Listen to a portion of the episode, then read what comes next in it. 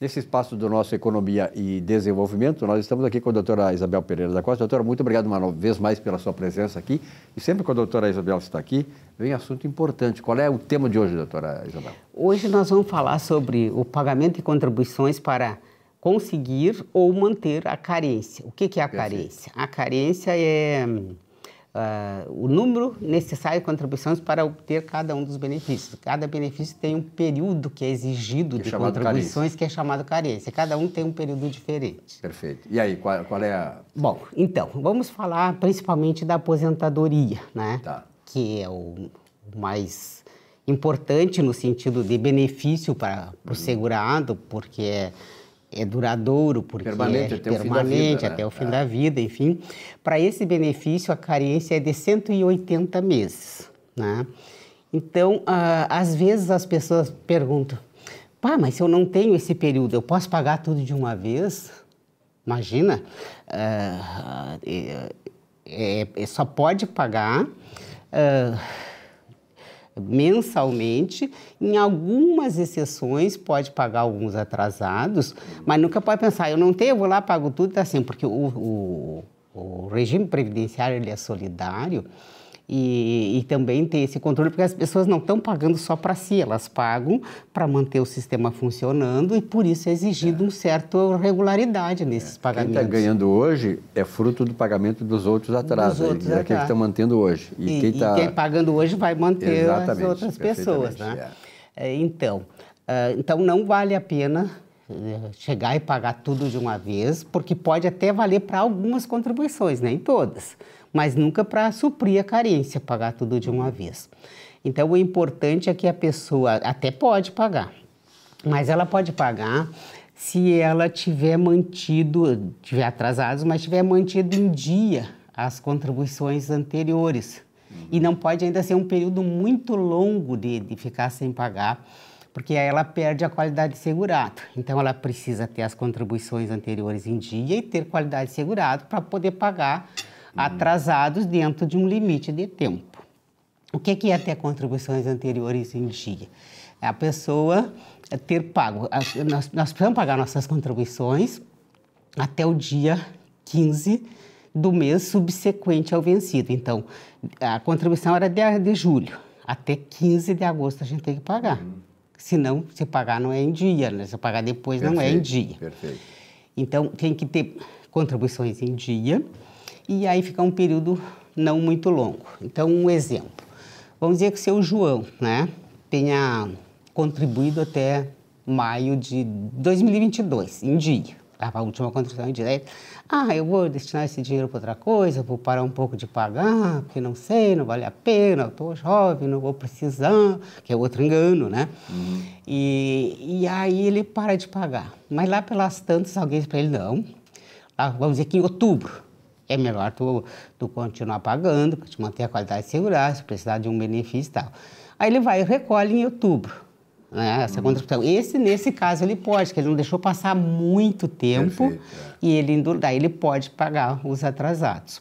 Está dentro Agora, das regras da Previdência. Da Previdência. Agora, se ele parou de pagar lá em 2020, né? E aí agora em 2022, outubro, ele resolve, agora eu vou pagar de novo aí ele perdeu a qualidade segurada, porque aí ele ficou muito hum. tempo sem pagar. Então aí ele só vai poder recuperar essa qualidade de segurado de novo e iniciar um pagamento de um período de carência daquele mês para frente, porque o que ele deixou para trás, se perdeu a qualidade segurada, ele não vai poder somar para a carência. E pode, pode, e nem pode resgatar esses valores. Não pode resgatar, pode até contar como, como período de contribuição. Uhum. Né? Pode até contar para isso, mas não para carência, que a pessoa tem que ter. É... Então a palavra fica mais certa assim: a gente a carência e contribuição, parece estar meio falando contraditório, mas não é. Vamos fazer assim: carência é o período que ele carece contribuir. Fica mais fácil de entender. É. é o período que ele carece contribuir. Tá desenhando, é que ele carece. É, carece. Eu quero a aposentadoria tu carece contribui 180 contribuições. Perfeito. Então, por isso que a gente chama de período de carência. Então, se ele deixar passar muito tempo, perder a qualidade segurada, ele não pode pagar os atrasados, só começa dali para frente. O que, que é a qualidade segurado? A pessoa mantém a qualidade segurado uh, em três situações diferentes se ele for, se ele for segurado obrigatório. Então, se ele parou de pagar a contribuição, uh, tem, pagou até um determinado mês, deixou de pagar, ele mantém essa qualidade de segurado por 12 meses. Por 12 meses está com qualidade de segurado ainda. Se ele tiver em benefício previdenciário, ele também tem mais 12 meses, daí são 24. Exceto quando for auxílio acidentário, porque daí não é um, um benefício uh, previdenciário com caráter de, de prestação do INSS, é um, de, de prestação de, de, de, contraprestação de benefício. É, ela tem caráter indenizatório apenas. Então, se for o auxílio acidentário, ele não, ele não, não mantém a qualidade segurada, mesmo estando recebendo esse benefício. Então, recapitulando, até 12 meses após ter pago a contribuição, mais 12 se ele uh, tiver em benefício previdenciário, que não seja esse, e mais 12 se ele tiver uh, no mínimo 10 anos de contribuição. Então, soma em determinados casos, para determinadas pessoas que preenchem esses requisitos, pode ficar até 36 meses sem contribuir Aí até o último dia desses 36 meses ele tem a qualidade segurada. Então até ali ele está mantendo a qualidade segurada e poderia então pagar atrasados ali e receber benefício, né, que, que esteja dentro desse período, né? E, então é, são essas três situações de manter a qualidade de segurado. E o que, que, a pessoa pode fazer, então? Ela nunca deve sozinha ir lá pagar todas as contribuições juntos, ela nunca deve ficar pagando sem fazer um planejamento previdenciário. Isso é um bom advogado que é especialista na área. Um advogado é, que, que conheça, as, porque é, é muito membros, detalhe. Claro, é. Só na explicação que eu estou é. dando aqui, eu tenho quase certeza que as pessoas que são leigas, por mais que eu tenha tentado dizer é. o que é, não é uma mistura de informações. Não consegue absorver diretamente e não vai conseguir. E não tem a clareza das a clareza coisas, mesmo de, bem clara a explicação. Dá para ter uma ideia, mas é verdade, é preciso que alguém que seja especializado faça um planejamento junto com essa pessoa para ela poder saber que caminho seguir, né? Que caminho seguir, quanto ela vai pagar, uhum. uh, quais os benefícios que ela pode ter direito, né? Porque vai variando assim a carência. Eu peguei esse exemplo da aposentadoria, Perfeito, é. mas, por exemplo, um auxílio doença são 12 meses. E o outro erro da pessoa é achar, não, eu vou parar de pagar, eu não vou me preocupar com isso, ter qualidade segurada, nem, de, é, tal, nem de ter né? carência para receber qualquer benefício, porque eu sou muito novo. Quem é que está livre de um acidente? É. E quem é que está livre de uma doença que deixa sequelas?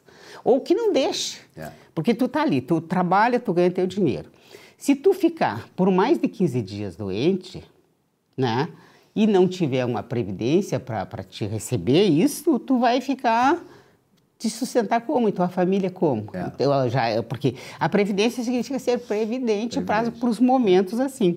E ninguém está livre, não é só dizer, ah, porque é velho, porque isso, por aquilo. E além do mais, esse negócio de ser velho é muito relativo, é a, gente, a gente pensa que demora para passar, é, mas passa para todo mundo. chega nos 40, né, mas né? É para já, que a gente passa dos 19 anos, como eu digo, é para é já. Isso é muito bom que a senhora fale, porque a gente precisa ter consciência. Nós temos uma cultura muito imediatista no Brasil, né? Sim. A gente acha que quer viver a vida agora e tal. Não tem que ter uma previdência, na verdade.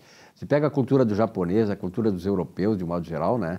É, eles têm, a americana também, eu sei que o, americano é muito da poupança. Né? Uhum. Os países que se desenvolvem, que se desenvolveram, é, a, a, a, digamos assim, a civilização ocidental, basicamente, mas também a oriental, alguma, algumas, alguns deles, eles têm essa cultura de poupança. E a Previdência é uma poupança. Talvez é a mais importante poupança é, que tem. É a mais importante que tem, é. porque aí fica mais segura, né?